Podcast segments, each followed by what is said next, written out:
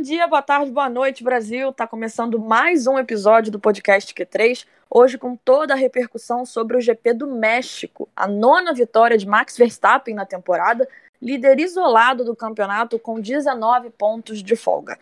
Antes de eu chamar meu trio, eu queria, de certa forma, dar uma satisfação, talvez, porque na semana passada a gente não teve episódio novo do Q3 e a gente sabe que muitas pessoas contam com, com esse episódio novo na segunda-feira, né? E, enfim, a gente achou que valia a pena trazer aqui uma explicação, de certa forma, porque ainda que a gente goste muito, ainda que a gente se dedique muito para pensar em pauta, trazer uma discussão legal para vocês, infelizmente o Q3 ainda não é o centro da nossa vida produtiva, né? Então, por mais que a gente se esforce, por mais que a gente tente fazer acontecer, às vezes não dá, né? A vida se desdobra e a gente vai levando, né? Então fica aí essa satisfação, esse pedido de desculpas, de certa forma, porque mesmo assim vocês mandam muito carinho pra gente, muito, muito apoio. Acho que vale a gente dar essa satisfação a vocês que, que acompanham a gente, né? Então, deixa eu chamar meu trio, vamos começar de vez. Bruna Arimateia, o que, que você achou da corrida no México? Oi, Bárbara. Oi, Paulinha. É, primeiramente, eu queria endossar o que você falou, né? A gente recebe muitas mensagens de pessoas, enfim, super apoiando a gente e até perguntando: ai meu Deus, o que é três? Tem que é três. O que eu acho incrível, assim, tipo, nunca imaginei, assim. Desculpas e obrigada por estarem com a gente. É, bom, corrida, né? GP do México, amo o circuito de Hermanos Rodrigues e aquele estádio maravilhoso, mas ficou mais ou menos por aí. Verstappen, logo no começo, já tomou 90% das ações da corrida, e a partir daí foi uma retomada, eu acho, de muito que a gente viu uh, e ouviu falar durante a semana sobre o domínio da Red Bull e, e, a força da Red Bull, né, como favorita nessa pista, que ontem, né, sábado, no quali ficou um pouco para trás, mas hoje, sem dúvida nenhuma, retomou todo o favoritismo que tinha aí, toda a vantagem que tinha nessa pista. Olá, Ferro, bem-vinda, amiga. Oi, Bárbara, oi, Bruna, oi, pessoal. Não vou me alongar, mas concordo totalmente com as meninas. Quero agradecer muito o apoio e vamos em frente. Sobre hoje, eu gostaria mais do que nunca de ser melhor amiga de senhor Antônio Pérez. Porque que homem perfeito, maravilhoso. para mim foi o astro do GP do México, comemorando o terceiro lugar do filho como se fosse uma vitória de campeonato, um título mundial. Foi incrível. A corrida realmente não foi das melhores, mas eu acho que esses dias mais fracos servem para realçar as boas corridas que a gente teve nessa temporada tão disputada e que infelizmente está acabando, mas não vai faltar disputa até o fim, acredito eu.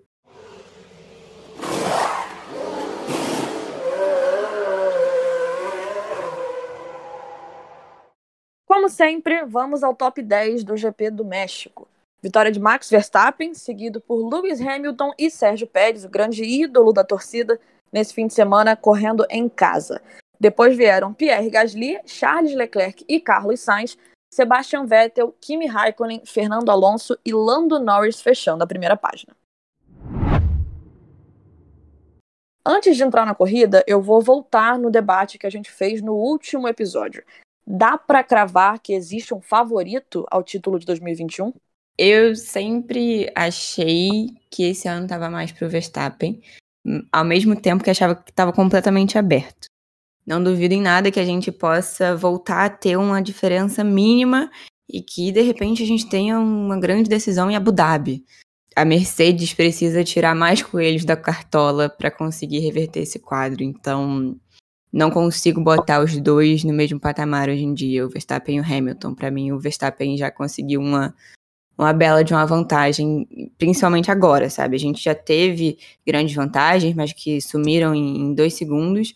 Mas ter 19 pontos agora não é pouca coisa, é, é, é muito, assim, ainda mais nesse campeonato que foi uma gangorra, né? Cada hora um lá em cima. Quando a gente trabalhou essa pergunta, né, no, no, em outro episódio, eu tava muito dividida. Na verdade, é mais, era mais torcendo para continuar essa disputa e não ter nenhum favorito. Já, já existiu essa diferença, né, 19 pontos na, no, no campeonato, mas agora realmente a gente tem uma situação onde são quatro corridas pro final e um cenário onde a gente tem talvez mais pistas favoráveis para Red Bull ainda por vir, né? É, bom, na verdade tem duas pistas que a gente não sabe exatamente como vai ser. Diante do cenário de toda a temporada, talvez o Verstappen uh, esteja um pouco mais encaminhado, acho que como a Paulinha falou, mas eu ainda torço por uma reviravolta, porque são quatro corridas para acabar essa temporada sensacional, então eu quero que ela acabe com chave de ouro, assim, com todas as emoções possíveis. E acho que eu vou repetir: se tem uma pessoa que pode virar isso, essa pessoa com certeza é Lewis Hamilton. Eu queria fazer aqui uma recomendação. Se você ainda não leu a matéria do projeto Motor sobre o impacto da altitude no desempenho dos carros, né? Pausa o episódio vai lá ler e, e, volta aqui depois. É um projeto muito legal do nosso parceiro Lucas Santoque. Inclusive já participou aqui do Q3 com a gente. E se você para para considerar as características dos carros, né? O da Red Bull é muito mais voltado à geração de pressão aerodinâmica, o que ia ser uma vantagem em Hermanos Rodrigues, né? Talvez por isso, para mim, tenha sido tão surpreendente ver o que foi o treino classificatório, né? Com Bottas e o Hamilton na primeira fila. E eu queria ouvir de vocês o que, que vocês acharam de Mercedes e Red Bull antes da corrida, né? No fim de semana. E, obviamente, o peso do episódio com o Tsunoda no resultado final do classificatório. É, a gente foi acompanhando, né, durante toda a semana, uh, várias coisas sobre a Red Bull ser mais forte por conta de todo, todas essas características, né, que você comentou, Bárbara, do, do circuito do, do México. E realmente, né, é, essa, essa parte aerodinâmica toda, ela é muito favorável à Red Bull. Como a gente viu hoje, né, eu acho que mesmo a gente sabendo que ia ser provavelmente um, um circuito de resultados muito bons para a Red Bull, eu pelo menos não esperava que fosse tão diferente assim da Mercedes. Acho que ontem é, que a gente teve uma pole aí assim surpreendente do Bottas, eu diria. É, o Bottas e assim o Bottas fez um, um temporal, não, não tem nem o que falar de, sei lá, foi sorte ou foi. Não sei. É, o, o Bottas realmente fez um tempo bom, né? Acho que até com esse P2 do Hamilton, né? A gente viu o que aconteceu ali com o Tsunoda, Verstappen e Pérez também, que deixou a Red Bull na segunda fila, mas é, acredito que, que a gente tenha visto uma pelo menos uma aproximação da Mercedes, né? E aí depois a gente ficou observando o que acontecia na Red Bull e a Red Bull, na verdade, não correu, não fez aquele treino com todo o potencial, né? Teve muita dificuldade em relação à asa traseira. É, o Verstappen passou o treino inteiro reclamando do, dos pneus e da aderência na pista e que o carro estava saindo, né? Perdendo a traseira. Então, é, depois eles até fizeram um ajuste na asa, enfim. Pareceu, depois de tudo isso, que, na verdade, não era a Mercedes que estava se aproximando um pouco, talvez fosse a Red Bull que estivesse não no seu melhor momento ali no, no, no qualifying, né? E foi o que a gente viu hoje na corrida. Porque a Red Bull sobrou de uma forma assim. Eu acho que talvez tenha sido uma das, das corridas que a Red Bull mais tenha dominado, assim. Foi, foi realmente uma coisa muito além. Em relação à situação ali, né, do, do Tsunoda, do Pérez e do, do Verstappen, eu, eu fui olhar o onboard deles para, inclusive, ouvir o rádio, né? Porque a todo momento o engenheiro Tsunoda, porque o Tsunoda ia largar, né, no fundo, de qualquer forma, por conta da, da troca de motor. E aí, todo momento no rádio, que é normal, né? O, o, engenheiro fica ali falando, ah, quem tá atrás de você, quem tá na sua frente, blá blá blá.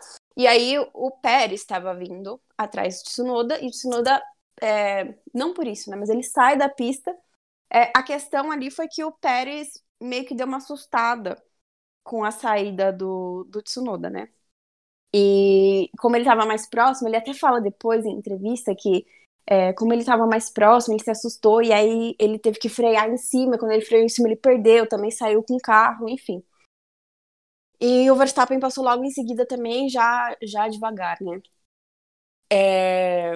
Agora, que Christian Horner e Max Verstappen e o que ali o, o escalão da Red Bull falou depois é a grande prova de que a Red Bull não sabe gerenciar pessoas e que ela não entende nada, que quando ela tem uma coisa na cabeça e um piloto que ela quer favorecer, ela parece que fica cega. Mais um dia normal, né? Pois é. E aí ela começa, sabe, é, é realmente aquela. Eu não sei nem dizer, eu ia fazer uma comparação muito injusta. Tipo, mãe que não acha que o bebê é feio, sabe?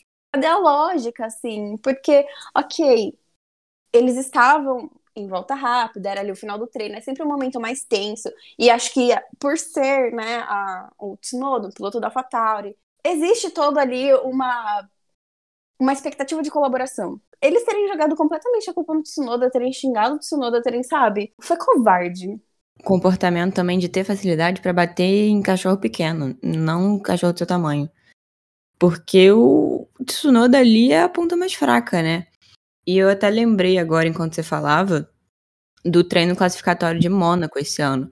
Porque o Leclerc vai lá e bate, causa a bandeira vermelha, e o Sainz, companheiro dele, vinha em uma volta rápida.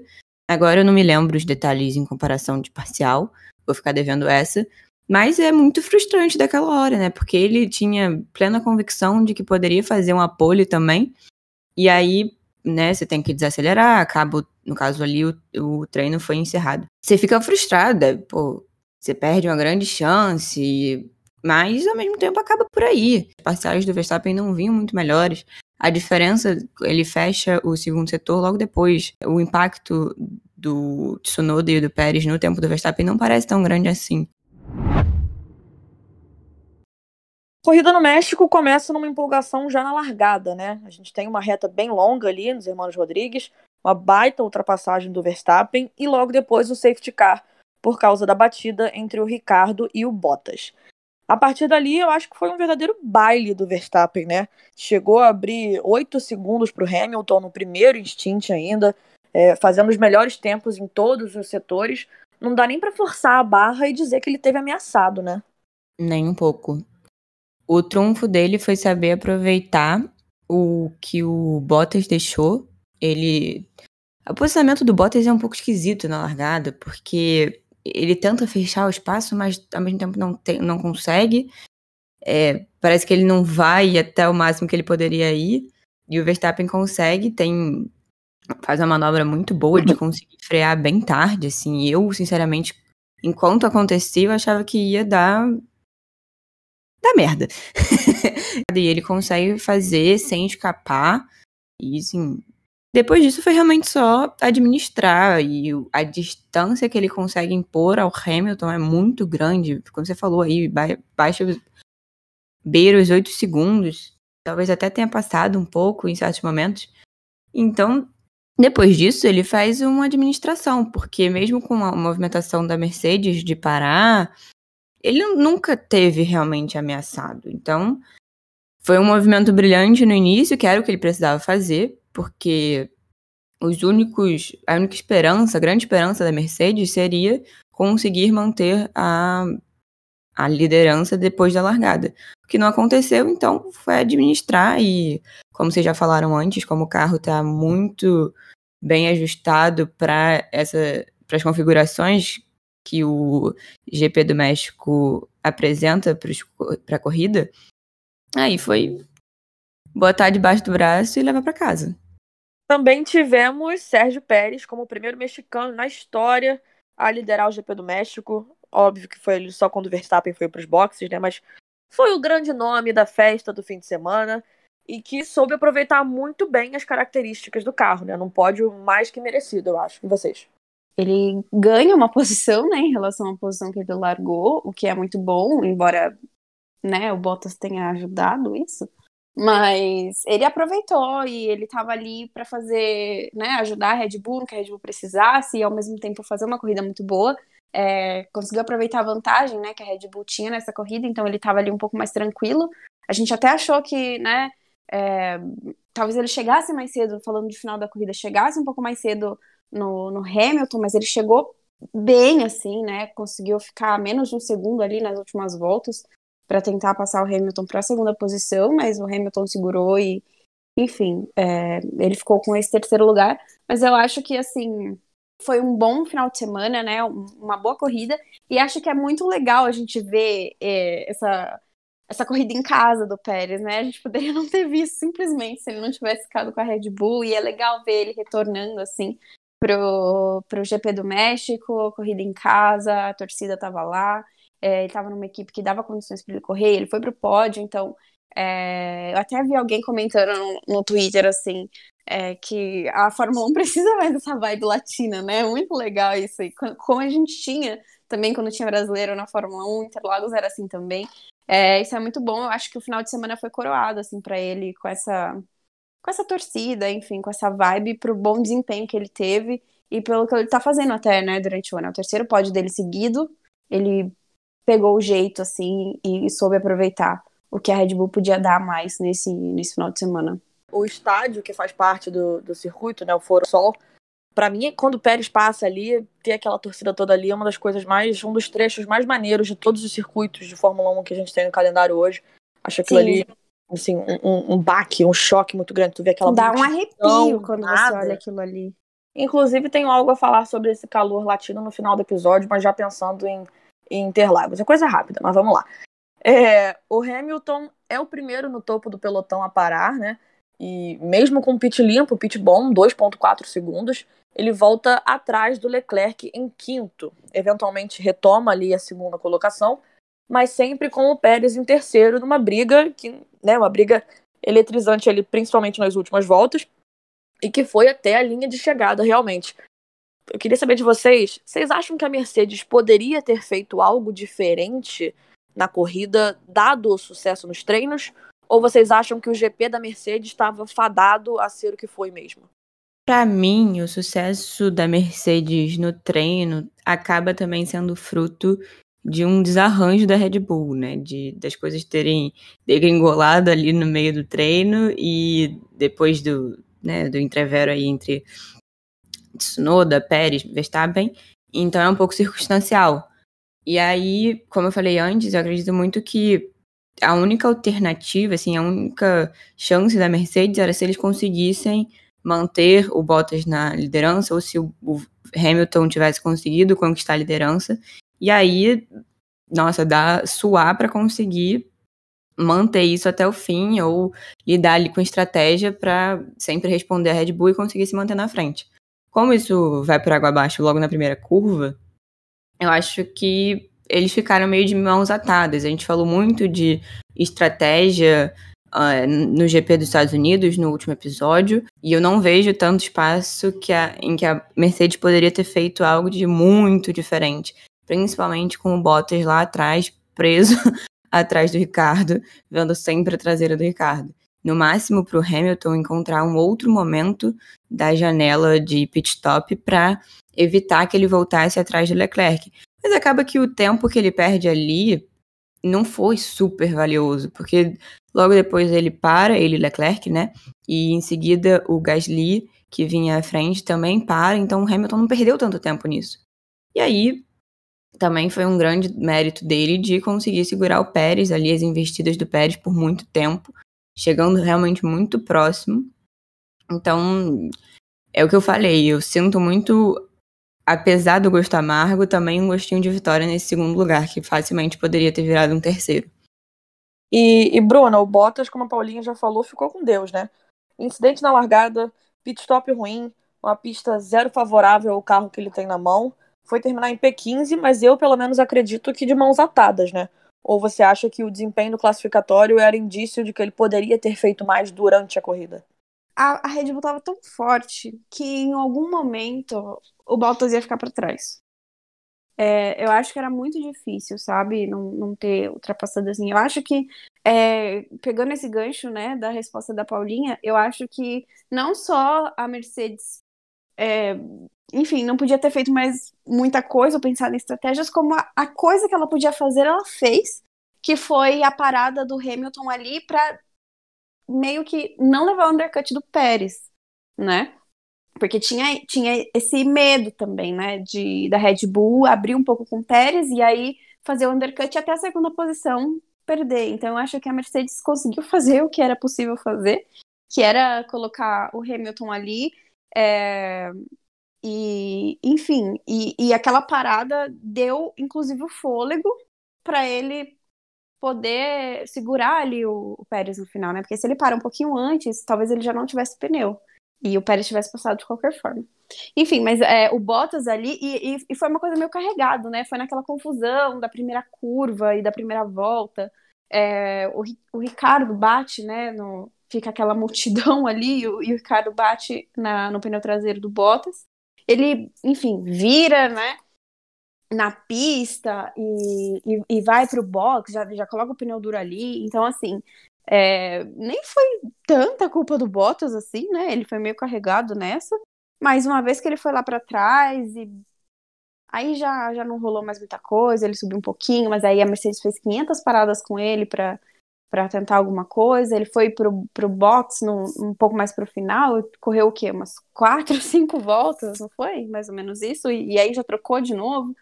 É, enfim, foi uma corrida que eu acho que uma vez que ele desceu, assim, pro, no, no pelotão, a Mercedes já não considerou ele como uma possibilidade lá na frente, mais um GP em que a Mercedes precisaria ter alguém lá, né? Mas dessa vez eu não coloco muito na conta do Bottas, não.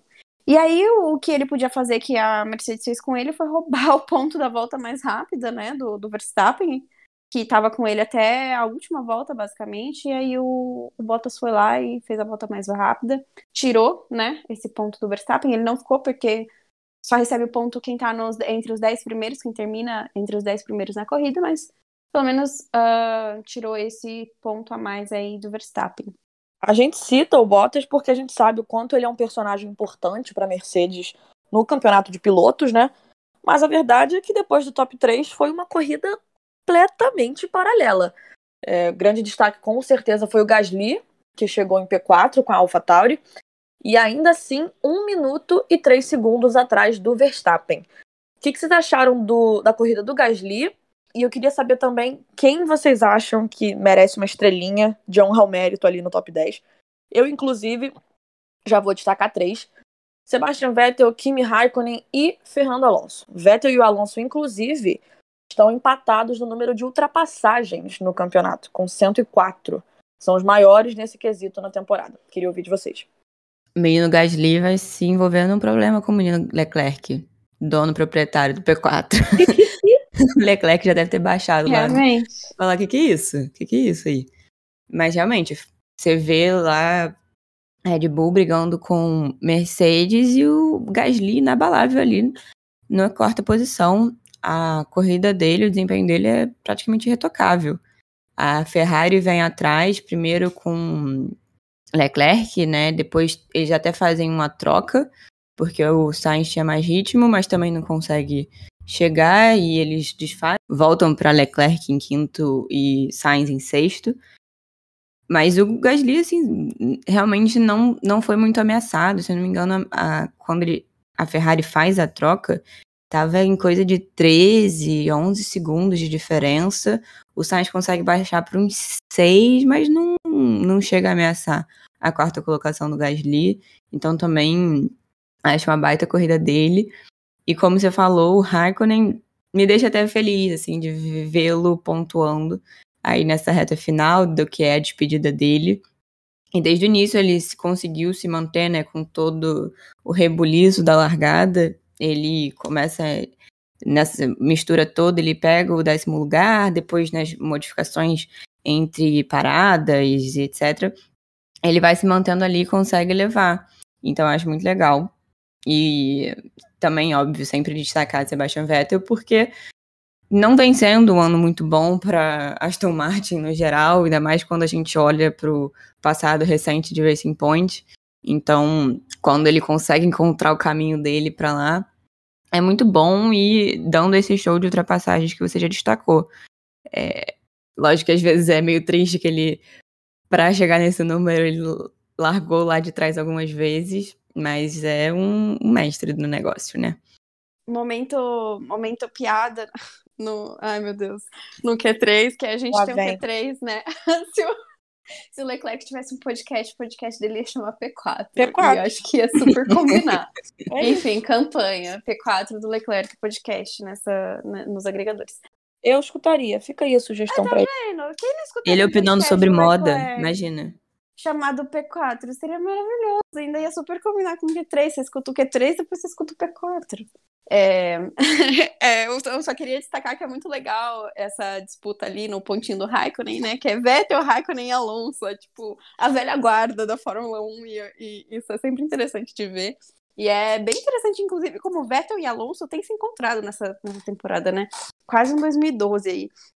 É, mas o, o, o, mérito do Gasly, assim, eu acho que é a consistência de, de ter continuado e de ter é, entendido onde ele poderia parar, onde ele poderia, né, é, fazer qualquer estratégia para se manter no P4, uma vez que o, que o Bottas tinha perdido a posição dele, né? Ele realmente não foi quase ameaçado. É, mas é uma marca boa, é a quarta temporada, é a quarta corrida na temporada que ele chega dentro do P5, né? Eu acho que isso é importante para ele, assim. É, então, é, enfim, uma ótima corrida. E Ferrari, para além de troca de posições ou não, consistente, P5, P6, resultado importantíssimo para essa reta final. Falando em Ferrari, falando em Leclerc, P4, a gente tem uma briga ali no campeonato de construtores pelo posto de melhor do resto, né? E falando nisso, que baita fim de semana para Ferrari, né? Pontos bem valiosos nessa disputa do campeonato de construtores. Leclerc em quinto, Sainz em sexto, e agora são 13 pontos de diferença para a McLaren, né? Eu, por muito tempo, achei que o P3 do campeonato de construtores seria da McLaren. Hoje eu já não tenho mais tanta certeza, né? A gente tem visto o impacto muito positivo da atualização do motor da Ferrari, e hoje o resultado foi bem discrepante entre as duas equipes. A dupla da Ferrari em P5 e P6 Lando em P10 e Ricardo em P12. Como é que vocês enxergam essa briga? Desde tem bastante tempo, na verdade, a gente já fala que a dupla da Ferrari é mais equilibrada. Então, por muito tempo, até Leclerc e Sainz tiveram diferenças ínfimas, quase, se não me engano, empatados até. Então, isso, somado a atualizações no motor, é o que está dando certo e que, para mim, vem pendendo o jogo pro lado da Ferrari, porque a McLaren, desde o início da temporada, sempre tem um muito forte ou e um o segundo piloto mais ou menos ou mal. E é difícil, quer dizer, não é que seja difícil, mas são mais raros os fins de semana em que os dois pilotos da, da McLaren aparecem bem de verdade, assim, como conjunto. Então, no jogo coletivo, a Ferrari tá levando.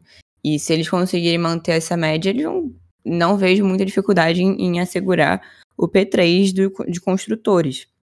Mas, ao mesmo tempo, a McLaren já conseguiu arrancar aí, né, vitória, pódios, então, assim como a briga pro título, não dá para cravar, mas eu já vejo, assim como você, o, a Ferrari botando as asinhas de fora, assim, dominando o posto. Consistência é a palavra da Ferrari esse ano, né? É, essa atualização de motor ajudou muito e veio no momento em que a primeira metade da temporada foi muito focada na, na McLaren, né? Até pelos resultados do Norris, assim, tava carregando bastante, assim. Essa segunda metade da temporada é, a, a, o desempenho deu uma caída um pouco, embora o Ricardo tenha né, melhorado e conseguido resultados melhores. Mas acho que o fato de a Ferrari estar tá sempre ali, P5, P6, P4, P5, P6, P8, sempre dentro, os dois dentro do top 10, né? É, e com desempenhos muito parecidos. Então é isso que a Paulinha falou, quando eles pontuam, eles pontuam geralmente muito próximos, né? Não tem é, um lá e outro lá embaixo, assim. Uhum. É, realmente, eu também não achava que, que a Ferrari ia chegar a abrir uma, uma vantagem, a McLaren estava vindo muito bem. Acho que quando a gente olha conjunto de carro, a gente tende a falar, nossa, a McLaren né, realmente melhorou o carro, tá bem. É, e um resultado que a gente tinha muito enviesado por conta dos resultados do Norris, eu acho.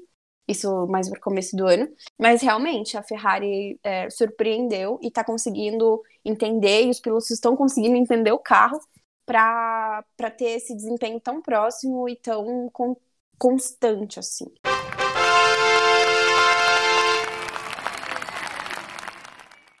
Chegou a hora, o episódio está acabando. Chegou a hora de escolhermos o piloto do dia e hoje eu não quero enrolação, tá? Vamos na ordem alfabética. Bruna Animateia, quem é seu piloto do dia?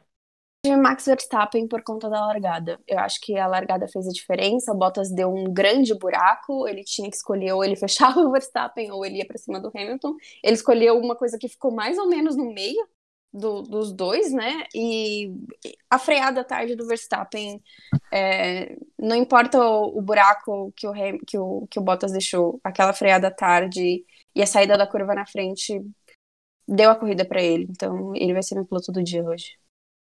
Paula Ferro, e você? Vou concordar com a relatora, porque é uma manobra muito arrojada. Se ele vai um pouquinho mais tarde, poderia ter escapado. Se ele vai um pouquinho mais cedo, poderia ter batido. Então, apesar da corrida ter sido de administração de resultado para ele, é por causa do brilhantismo da largada. Então, Max Verstappen é o piloto do GP do México para mim. Eu poderia dar para qualquer um dos três. Max Verstappen, Sérgio Pérez ou Pierre Gasly, mas eu vou de Gasly porque pela consistência, pela corrida que fez e uma coisa que a gente já falou aqui no Q3 algumas vezes nessa temporada, como o Gasly se defende bem, consegue segurar carros melhores que o dele mesmo assim, né? Garantiu um P4 ali numa AlphaTauri, né? Deixou Ferrari para trás, deixou McLaren para trás. Poderia ser o Sérgio Pérez, né, por estar tá ali em, sei lá, uma sintonia muito forte com o carro, é o grande nome do fim de semana pela festa. Verstappen brilhante na largada, né? É, não acho que nada disso caia no colo dele, ainda que o carro seja realmente o melhor carro do ano. Mas eu vou de, eu vou de Gasly hoje. Só não votei no Gasly porque, porque eu acho que aquela largada foi muito boa. Mas eu queria deixar aqui, ouvinte do Q3, que eu tenho visto muitas pessoas. Uh, muitas pessoas falarem que o Gasly deveria ter um reconhecimento maior, né? O Gasly, enfim, ele quando você coloca ele na prateleira dos pilotos da geração dele, mais ou menos ali do mesmo ano, que entrou mais ou menos ao mesmo tempo na Fórmula 1, o Gasly às vezes acaba ficando para trás mesmo, né? E eu concordo, ele tem que ter mais reconhecimento, mas se você ouve três vezes no começo do ano, você sabe que este podcast exalta Pierre Gasly desde o primeiro momento dessa temporada. Correto da temporada passada, falando em retrospectivas. Porque a gente. Enfim, eu acho que, que fica claro que a gente reconhece o talento dele e, e para pelo menos para mim, assim, ele tem sido um dos grandes nomes da temporada em, em relação a desempenho, crescimento, desde que aconteceu tudo o que aconteceu com ele. Então, eu só queria deixar aqui que este podcast valoriza, este podcast tem o selo valorização Pierre Gasly. É muito bom poder falar não ironicamente a frase Pierre Gasly jamais critiquei. Tá? Jamais Aqui... critiquei. e se foi com justiça e sem desmerecê-lo. Se você está ouvindo esse podcast, você conhece um fã do Gasly, você conhece alguém, né? É, uma fanpage, enfim, um fã-clube do Gasly, fala, ó, oh, o Q3 estão falando bem do seu pupilo, estão falando bem do seu piloto. Sempre falaram. Vendeu então... bem o peixe, hein, amiga? Parabéns, achei suave a tá introdução tá da, o Leclerc não do me contratar para fazer o podcast por quatro com ele? Tô aqui, Bruna hoje tá prospectando. Tá demais, Tô, cara. Tá demais. Mercado, final do ano, janela de transferência. so box, box, box, box. Falando em final do ano, né? Contando com o México, a gente tem aí uma rodada tripla nessa reta final de temporada da Fórmula 1. E domingo que vem, graças a Deus, graças ao bom Senhor Jesus Cristo, Alá, Maomé, não sei, todas as divindades existentes, semana que vem é dia de Interlagos, um dos meus circuitos favoritos. É, ansiedade é mil, não é só porque é no Brasil, a gente já discutiu isso aqui também. É, eu acho que tá todo mundo aqui nessa pilha, né? Ainda mais se a gente for puxar a memória da última corrida em São Paulo, né, 2019. Foi uma corrida. Chega dói. Dói, dói. É uma corridaça, assim, absurda. Então, Bruna, queria ouvir sua despedida e as suas expectativas para o GP de São Paulo. Bom, o GP de São Paulo, que para mim sempre vai ser o GP do Brasil. É isso. Ai, tristeza.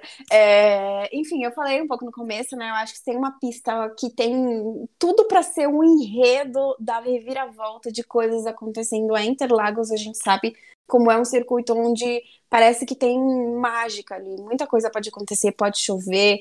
É... Enfim, é, é, um circuito que pro... proporciona né, muitas manobras. Então, eu realmente é o meu circuito favorito, é o meu lugar favorito do mundo inteiro, assim. É, muito difícil falar de Interlagos, cara. É só um lugar muito perfeito, assim, além de, de todos os, os cubismos, enfim. Então eu realmente espero uma corrida boa. É muito difícil, inclusive, a gente não ter uma corrida boa em Interlagos, né? Estatisticamente falando. Então não é só clubismo. É... Enfim, espero que seja uma corrida bem boa. A gente sabe que pode ter um favoritismo de novo da Red Bull aí, né? Mas eu espero realmente que as coisas sejam um pouco mais parelhas em comparação ao México. É... Enfim, a gente se vê, a gente se fala, a gente se escuta na semana que vem, tem podcast. É... Semana que vem que vai ser. O podcast vai sair na terça-feira, ao invés da segunda-feira, porque o GP do Brasil as coisas são sempre mais loucas. Mas, enfim, é isso. Um beijo, um abraço e a gente se vê na semana que vem. Ferro. E você, amiga? Ai, animadíssima. Eu sempre sou contra botar a expectativa lá no alto, mas Interlagos é difícil não criar essa expectativa. Mas a pista, a gente tem razão em criar essa expectativa porque Interlagos entrega. Então eu fico mais tranquila do que nos GPs anteriores. E espero muito que a corrida seja à altura da saudade que as pessoas estão sentindo. A gente está vendo aí no Twitter o pessoal feliz de chegar em São Paulo daqui a pouco, ou quem tá lá, encontrar os amigos virtuais, né? Queria muito estar vivendo isso. Viveria ano que vem, com muita fé. Enquanto teremos Q3 em Interlagos ano que vem. E é isso, assim, querendo muito que a gente tenha mil acontecimentos para discutir aqui depois, que dê problema de tempo e a gente tem que se virar com isso, porque é muito melhor assim do que faltar assunto. Então, um beijo para vocês, muitos abraços. Espero que nos encontremos com uma corrida muito boa para discutir sobre. Obrigada, Papai do Céu. Interlagos é bom demais, meu Deus. É... Eu tô emocionada, Senhor. Como é bom ter Interlagos de volta. E só um último comentário, porque a gente estava falando hoje cedo do calor latino, né, com a torcida pro Pérez e tudo mais. Eu vi uma coisa hoje no Twitter que não vou dizer que me preocupou, mas eu acho que vale fazer uma autocrítica, né? Não tô aqui para cagar regra, peço até perdão pelo uso da palavra, mas não tô aqui para cagar regra de como você se relaciona com os pilotos que você curte, a tua relação de idolatria e tal. É, só que assim, eu vi uma corrente divulgando em qual voo o Vettel ia chegar no, em São Paulo, ia chegar no Brasil. E assim, é óbvio que isso varia de piloto para piloto, de pessoa para pessoa. Mas assim, se for, se vocês forem, se você estiver ouvindo o Q3 e for correr atrás de algum piloto, não tô dizendo para você não fazer isso. Claro que não. Todo mundo quer ali ter, ter um momento com o piloto favorito, ter uma recordação, uma foto para guardar. Só lembrar aqui, talvez, amigavelmente, que os pilotos também são pessoas. Pilotos não são ídolos pop, talvez, que estejam mais acostumados a lidar com esse tipo de assédio, né? Então, assim, se for cruzar com um piloto, se for pedir alguma coisa, lembra que eles também são gente e respeitar limites, né? Eu acho que só isso, porque a gente fã brasileiro, a gente sempre fala de fã brasileiro quando fala de música, enfim, uma galera muito entusiasmada, e eu acho isso maravilhoso. Mas só pra gente lembrar de não cruzar certos limites. Só isso. Fica aí o, o recado da tia Bárbara. Pronto, acabou. Acabou o Q3. Q3 volta na semana que vem com tudo sobre a corrida em Interlagos. Lembrando sempre que a gente está no Twitter, no arroba Q3pod, não deixem de seguir a gente. A gente está sempre por lá, só mandar uma mensagem que a gente conversa direitinho. A gente está sempre por aqui e a gente se vê na semana que vem. Beijo, tchau, tchau.